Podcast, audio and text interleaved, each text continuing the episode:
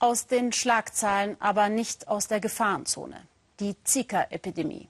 Am schlimmsten betroffen ist Brasilien mit rund 1,6 Millionen Infizierten. Meistens sind die durch Moskitos ausgelösten Infektionen nur mit grippeähnlichen Symptomen verbunden. Gefährlich kann es aber für Schwangere werden, denn das Virus steht im Verdacht, bei Babys Schädelfehlbildungen, die sogenannte Mikrozephalie, zu verursachen. Obwohl das Zika-Virus inzwischen in über 40 Ländern aufgetaucht ist, waren die dadurch verursachten Mikrozephaliefälle bisher auf Brasilien beschränkt. Mit über 600 betroffenen Babys und mehr als 4200 weiteren Verdachtsfällen. Nach wie vor gibt es keinen Impfschutz. Weltweit wird aber fieberhaft daran gearbeitet, denn in Brasilien beginnen in wenigen Monaten die Olympischen Spiele. Michael Stocks war im Nordosten des Landes unterwegs, wo das Virus am meisten wütet. Wenn Petro gebadet wird, dann macht er deutlich, dass ihm das gar nicht gefällt. So wie vielen anderen Babys auch nicht. Soweit die Gemeinsamkeiten. Dieser kleine Junge hat Mikrozephalie, einen viel zu kleinen Kopf. Sein Gehirn konnte sich nicht vollständig entwickeln. Die Ärzte befürchteten nach der Geburt im Dezember, dass Pedro erblinden und weitere Behinderungen haben wird. Als mir die Ärzte das erzählten, konnte ich nur noch heulen. Ich war fassungslos, schildert Ligiani die Momente nach der Geburt. Sie haben ihn zur Untersuchung auf die Intensivstation gebracht, weil sich seine Pupillen kaum bewegten. Er hatte hohes Fieber, er brach sich ständig.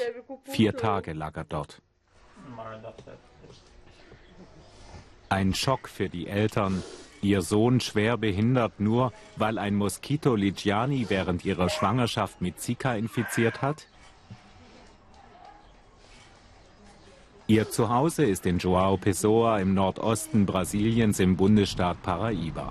Ein tropisches Paradies und gleichzeitig eines der Armenhäuser Brasiliens. Das ist die Umgebung, wo sich Virus und Überträger offenbar am wohlsten fühlen.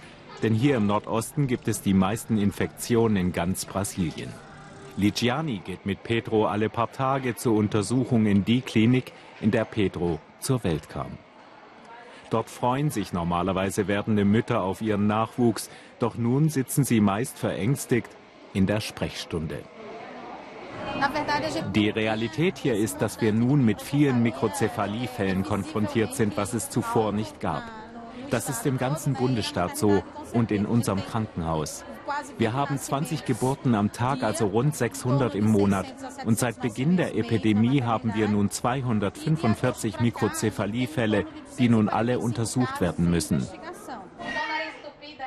Pedro ist einer von ihnen. Geboren mit der Schädelfehlbildung und den Symptomen, die viele betroffene Babys haben. Seine Muskulatur ist sehr steif, der ganze Körper verkrampft. Auf Berührung reagiert der kleine Junge oft sehr gereizt. Zu befürchten sind viele Behinderungen in seinem Leben. Die Blutuntersuchung bei ihm hat eindeutig ergeben, dass er vom Zika-Virus infiziert wurde.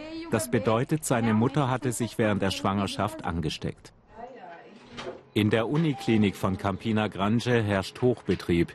Hier gibt es eine bessere medizinische Ausstattung als in den meisten Gesundheitsstationen des Nordostens. Viele besorgte Frauen wollen nun schon während der Schwangerschaft Gewissheit. Ihre Furcht vor dem Zika-Virus ist riesig. Man muss sich das vorstellen. Du erwartest ein Kind und planst schon dessen Leben durch. So sind Eltern eben. Und dann gehst du zur Schwangerschaftsuntersuchung und bekommst gesagt, alles wird anders. Und was noch viel schlimmer ist, wir sind meist nicht in der Lage vorherzusehen, wie schwer die Behinderungen sein können.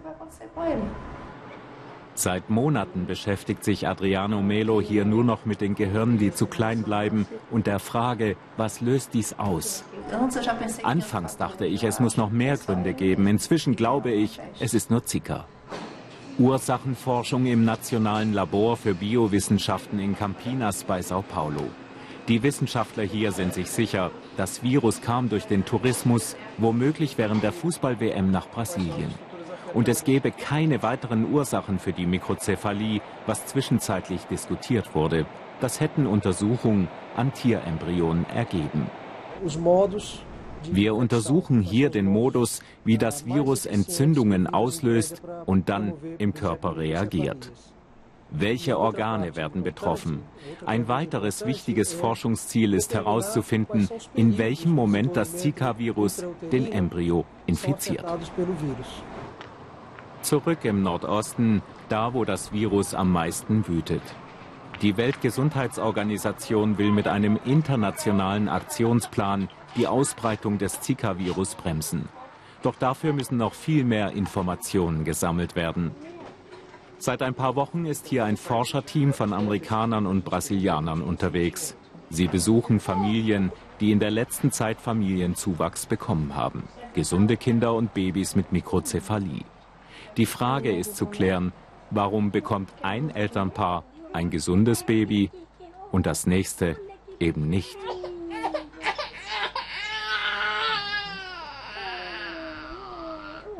Unsere Ergebnisse sollten in ein paar Monaten vorliegen, sobald unsere Erhebungen abgeschlossen und alle Proben in den USA ausgewertet sind.